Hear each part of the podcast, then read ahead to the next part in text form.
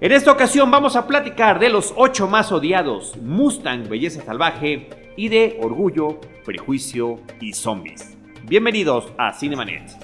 El cine se ve, pero también se escucha. Se vive, se percibe, se comparte. Cinemanet comienza. Carlos del Río y Roberto Ortiz en cabina www.cinemanet.com.mx es nuestro portal. Es un espacio dedicado al mundo cinematográfico. Yo soy Carlos del Río y a nombre de nuestra productora Paulina Villavicencio, desde Anchor Sound les doy la más cordial bienvenida y saludo a Roberto. Carlos, el día de hoy vamos a pasar del western a los zombies y de los zombies a la condición femenina en Turquía. Pues vamos a platicar de estas películas, Roberto, dos de ellas con interesantes nominaciones al premio Oscar, independientemente de que más adelante tengamos nuestro ya tradicional. Después de 10 años ya podemos decir que es tradicional, especial en podcast previo a la entrega del Oscar.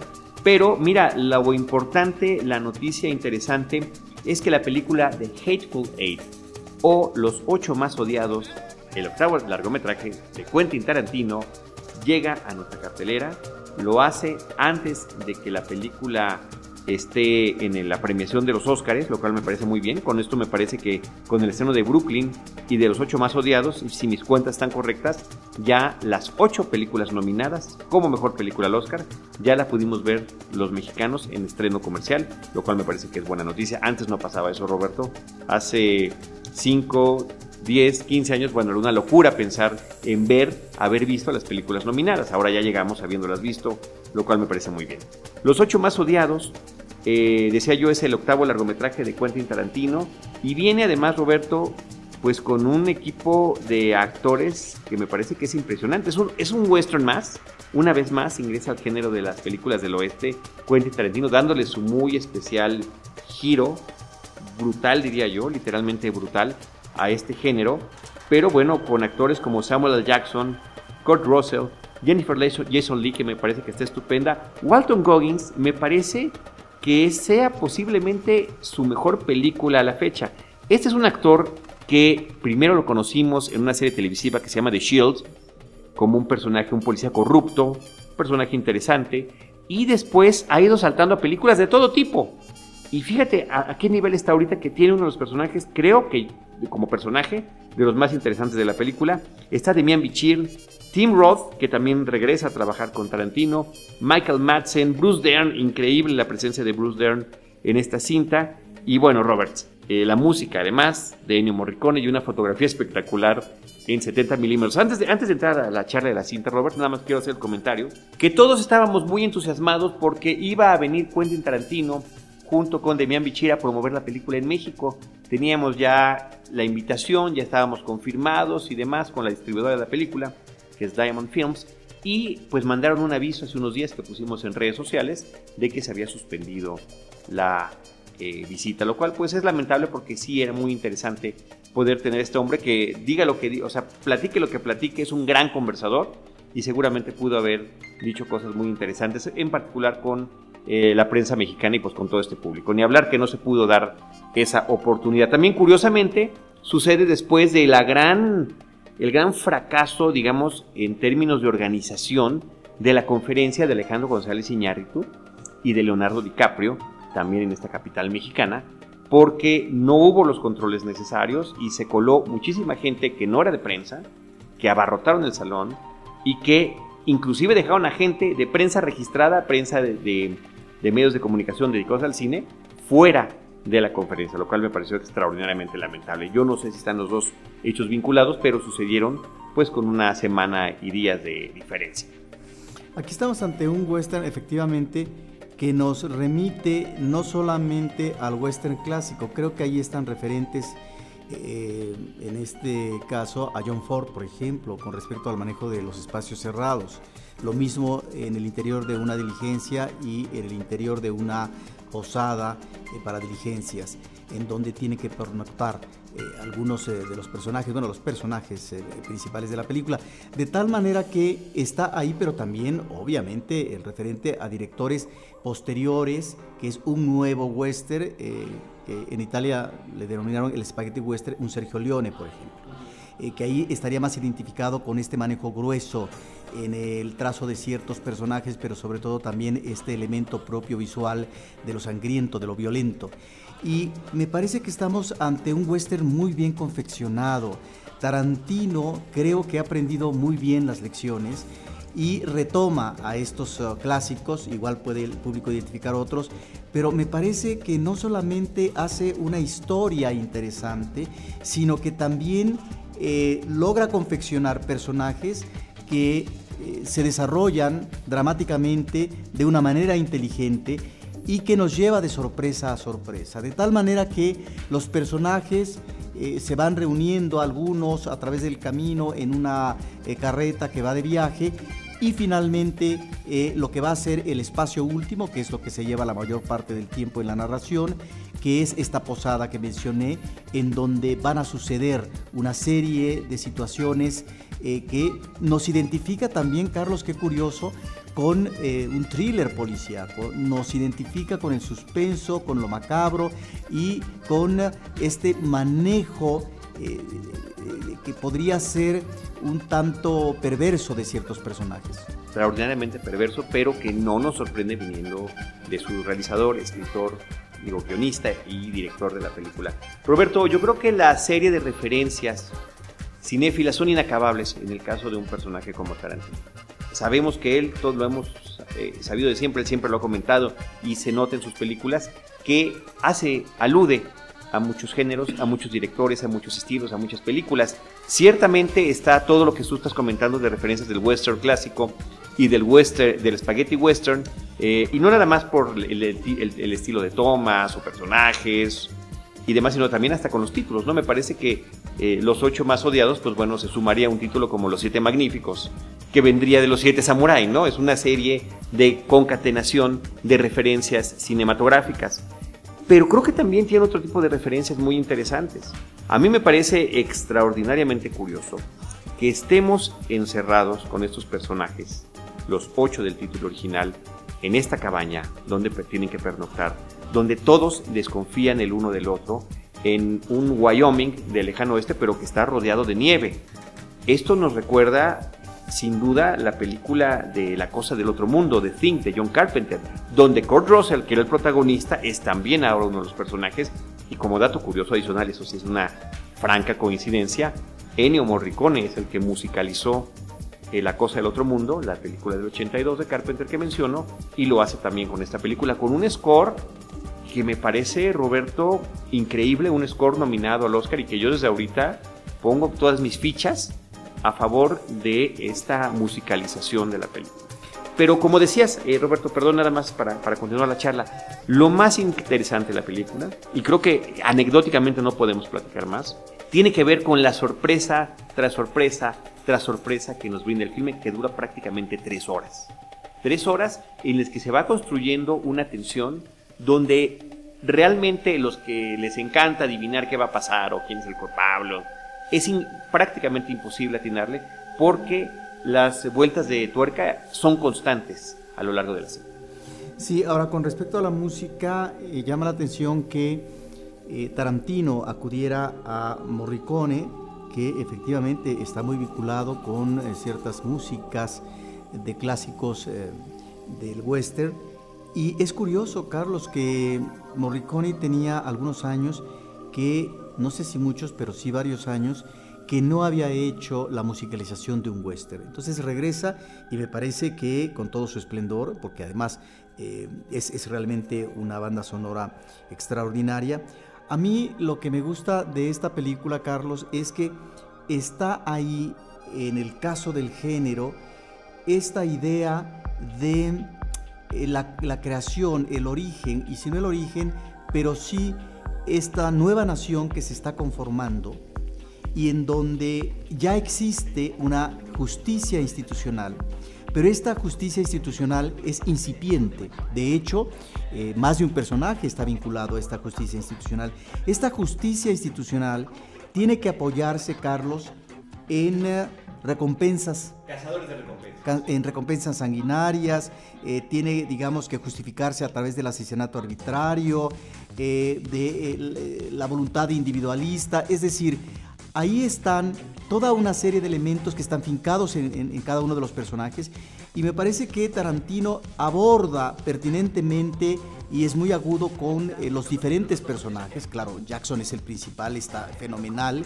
Él, eh, vamos a encontrar con él más de una vuelta de tuerca, pero es interesante porque están ahí temas eh, del western, sobre todo la venganza, que ya lo habíamos comentado en el caso de la película de Iñárritu, que está también nominada para el Oscar, pero también estos elementos propios de una sociedad que está conformando, en donde hay eh, diferentes ah, áreas, eh, digamos, de, población y en donde está presente, por supuesto, el racismo.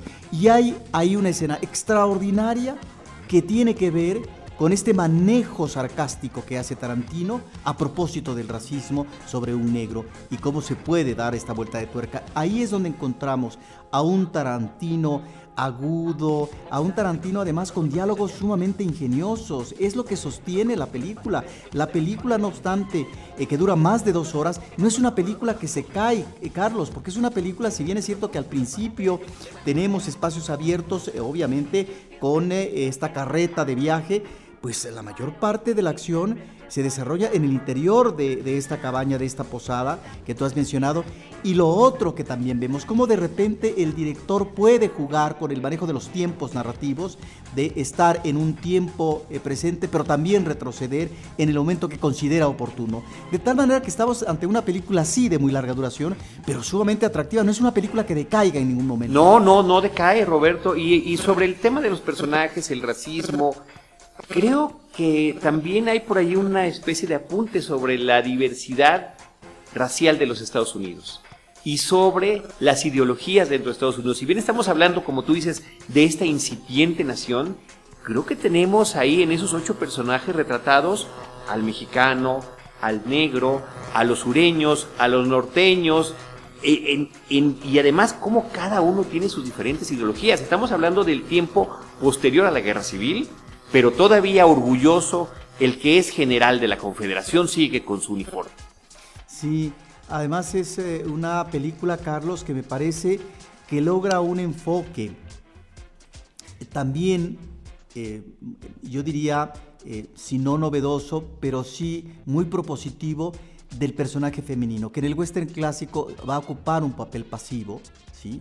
Finalmente, el personaje femenino es eh, el descanso del héroe, del eh, vaquero, eh, o si no, es la parte en ese remanso, en esa posada, en ese camino que establece él de su itinerario geográfico, pues tiene que descansar en un pueblo, Carlos, pero tiene que divertirse, tiene que beber y tiene que acudir al placer a través de las prostitutas. Aquí estamos ante un personaje femenino muy diferente, que nos acercaría más al tono de la mujer fatal del cine negro.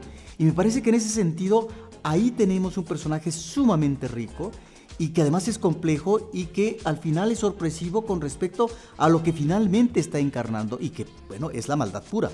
Jennifer Jason Leigh me parece que su nominación al Oscar es extraordinariamente merecida.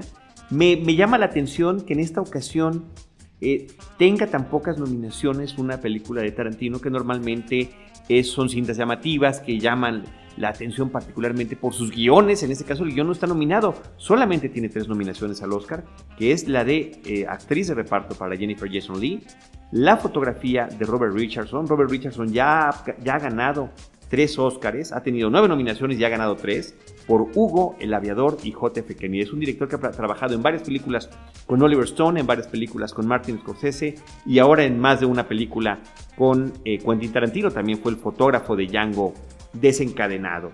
Y finalmente, como decíamos hace ratito, la partitura de Ennio Morricone. Pero efectivamente me parece que hay por ahí una omisión en las actuaciones del resto del reparto, particularmente con Samuel L. Jackson, independientemente de toda la bronca que se trae eh, Estados Unidos y Hollywood con el tema de si únicamente actores de raza blanca fueron nominados en estos últimos dos años de manera consecutiva. Es, independientemente de eso, ¿no? Yo me parece que es una actuación muy sobresaliente dentro, sí efectivamente es dentro del esquema de las actuaciones de Samuel L. Jackson, de estos personajes rudos, pero eh, me parece que sí era como para que hubiera tenido un mayor reconocimiento en general la película. Y algo que también está presente en la película, Carlos, eh, los personajes son personajes eh, que van a tener eh, roces y confrontaciones constantes, porque finalmente es un juego de poder. ¿Quién finalmente puede sobresalir? ¿Quién finalmente puede manejar la batuta? Establecer el control porque finalmente hay desconfianza de unos con otros. Y en ese sentido estamos, Carlos, ante ánimos humanos exaltados en este grupo que está en la posada y estos ánimos que de repente están contenidos, a veces se desbordan, pero están a punto de estallar. Y eso es lo interesante. Efectivamente, vamos a encontrar momentos de gran violencia. Ahí es donde algunos han identificado estos rasgos como de cine gore. Creo que no es propiamente eso, pero sin embargo, sí hay eh, un manejo muy subrayado eh, en el diseño eh, de la violencia a través de la sangre y de los golpes. Roberto, el propio Tarantino también ha admitido que hay una autorreferencia cinematográfica y eso tiene que ver con su primera película, con Perros de Reserva, porque de manera similar todos sus personajes están también encerrados y existen sorpresas y desconfianzas entre ellos. ¿no? En este grupo, en el caso de Perros de Reserva, se trataba de los delincuentes que habían cometido un robo, que no se conocían entre sí previo, al asalto y que ahora no saben qué es lo que va a suceder. Me parece que eso también está eh, particularmente eh, particularmente de llamar la atención. Roberto, una película redonda, una película espectacular. Yo tengo nada más un, prietito en el arroz, creo que así se. ¿Un prietito en el arroz? Sí. Y es el tema de una de las anécdotas. O sea, es donde no sé hasta dónde la corrección o el exceso de tratar justamente de jugar con lo políticamente correcto y lo incorrecto funciona. Sin decir mayor detalle, Roberto, en una de las anécdotas que cuenta el personaje de Samuel L. Jackson, me parece que visualmente no sé si ameritaba ser tan explícita la escena. Sí, a mí eh, no me convence el cierre de la película, que ya el público verá, y en donde me parece que es estar subrayando algo que no se necesita subrayar, y que en ese sentido sería eh, parte de una exaltación de la patria, de la gran nación, que creo que no es necesario, el público ya lo dirá, y me parece que eso está, yo lo ubicaría, no sé si coincidimos, en el cierre de la película. Pues eh, no, fíjate que el cierre a mí me parece muy bien, o sea, de hecho me, deja inquieto cuando acaba la película, pero no sé si ubicas la referencia que hago. Hay una anécdota que cuenta Samuel L. Jackson al, al general. Sí, sí, no, pero a mí me parece sumamente interesante esa anécdota, Carlos, porque creo que ahí es donde decía yo anteriormente, da la vuelta de tuerca con respecto al manejo del racismo. Yo sé, pero visualmente tiene que ser tan gráfica. Esa es la pregunta que hago nada más. Es la pregunta que suelto yo. creo que... Eh, Puede ser un exceso, efectivamente. A, mí me lo pareció. A mí me lo pareció. Como espectador fue la parte donde dije... Sí, pero, a ver, pero a ver, Carlos. Sí. Las películas de tipo comercial tienen sus concesiones. Y en ese sentido, eh, creo que esta puede ser una concesión. Creo que tenemos mucho más concesiones en la película de Iñárritu, El Renacido. Está plagada de concesiones comerciales. Bueno, pareciera que en un momento dado, Leonardo DiCaprio en su personaje, pues prácticamente se va a convertir en un superhéroe, porque bueno, quien sobrevive de esa manera, dices, pues solamente lo puede hacer un hombre con unas capacidades impresionantes. Es lo increíble.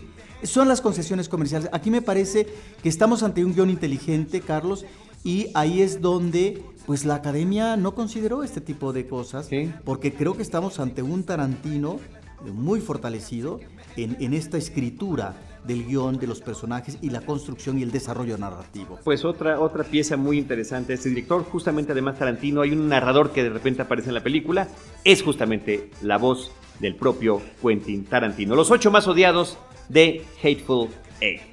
Roberto también está en cartelera comercial ya, la habíamos comentado cuando estuvo previamente en cartelera cultural. En cartelera comercial el estreno de la película Mustang Belleza Salvaje, una película del 2015 que pues está nominada como mejor película extranjera. Sí, es una película sumamente interesante, eh, una coproducción de Turquía, Alemania, Francia y Qatar.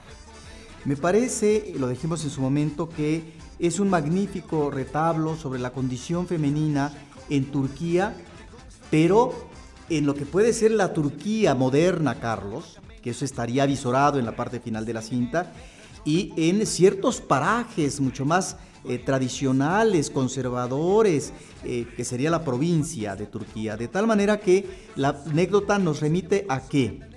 A unas chicas hermanas, Carlos, muy bonitas, me parece que demasiado bonitas, ¿verdad? Como personajes, pero cinco hermanos, que un día salió de la escuela, conviven con varios compañeros, no hacen ninguna situación eh, que uno pudiera decir, eh, bueno, realmente es un atentado fragrante a la moral, no.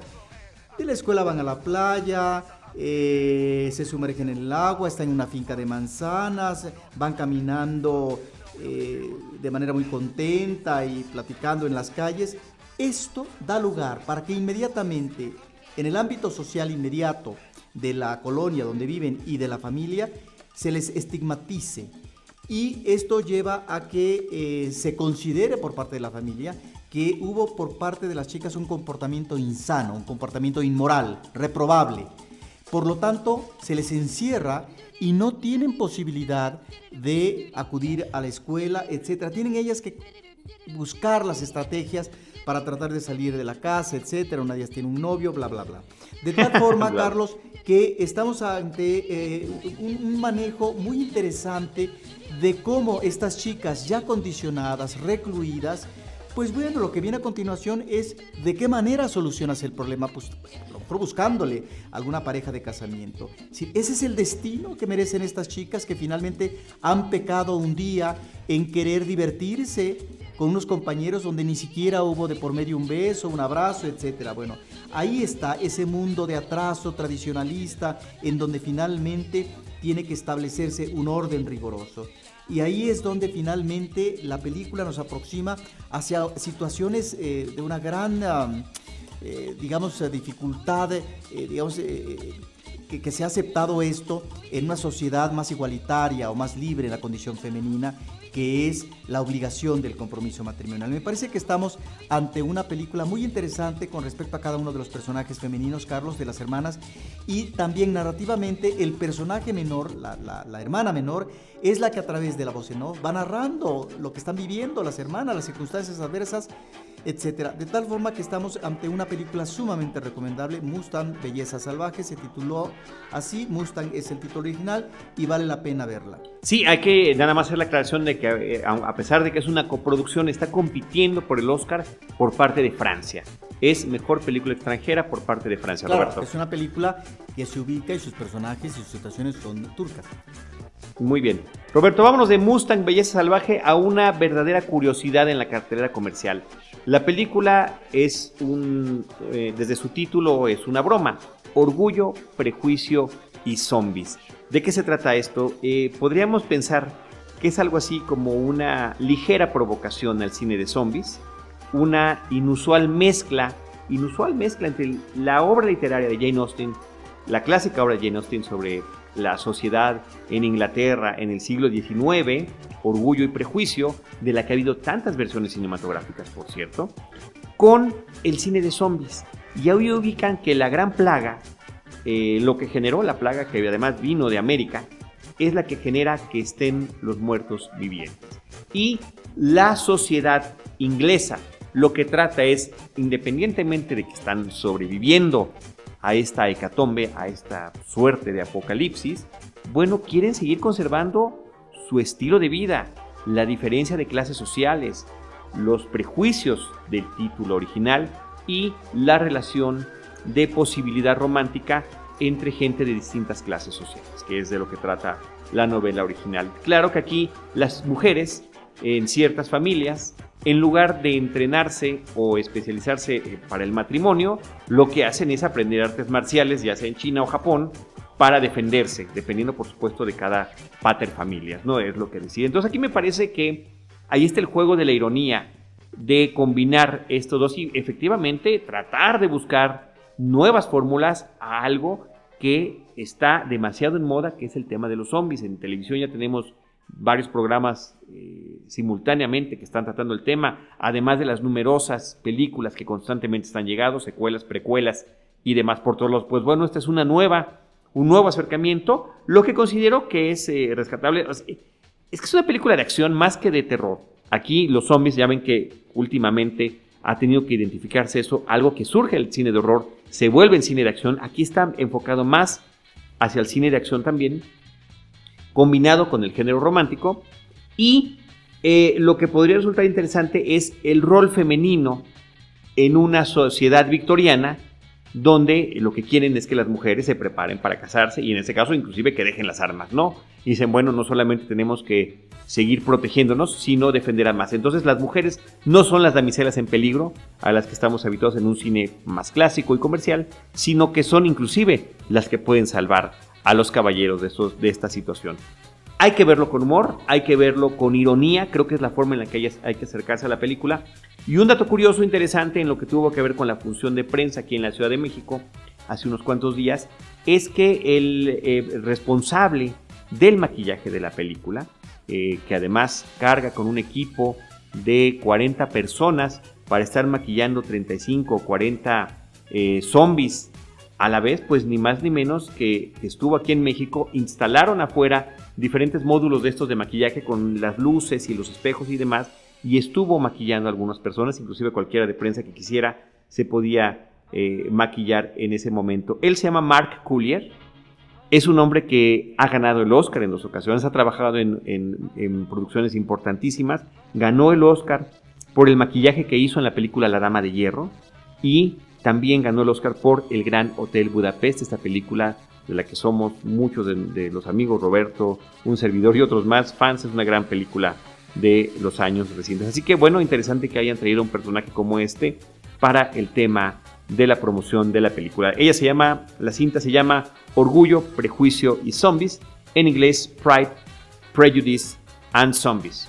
El director se llama Boris Steers, tiene varias películas que ha dirigido, entre otras la cinta Seventeen Again, sobre un hombre de la mediana edad que vuelve a tener 17 años, una comedia, dirigió algunos episodios de Wits y demás. Eh, vaya, él ha trabajado particularmente en el tema de la comedia. Y en los eh, roles protagónicos está Lily James en el papel de Elizabeth Bennet y Sam Riley como Mr. Darcy. Me parece que lo hacen muy bien para este tipo de película, no se necesita más. Originalmente parecía que Natalie Portman iba a ser Elizabeth Bennet. Eh, no pudo por otros compromisos. Queda como productora de la película, así aparece uno de sus créditos. Y tenemos a esta chica en su lugar, que sin ser particularmente conocida, me parece que es una buena e interesante presencia en la pantalla. Orgullo, prejuicio y zombies. Roberto, con eso terminamos el episodio de esta semana. Eh, les pedimos a nuestros amigos que estén pendientes. Vamos a traer vamos a seguir hablando de cartelera en las semanas siguientes, pero justamente antes de los Oscars haremos nuestro tradicional especial como hemos mencionado. Arroba Cinemanet en Twitter, facebook.com diagonal Cinemanet, Cinemanet 1 en YouTube y Cinemanet 1 también en Instagram. Como cada semana, si, si nos escuchan a través de iTunes y nos pueden regalar comentarios a través de esta plataforma, también se los vamos a agradecer. En cualquiera de estos espacios, nosotros les estaremos esperando con cine, cine y más cine. Cinemanet termina por hoy. Más cine en Cinemanet.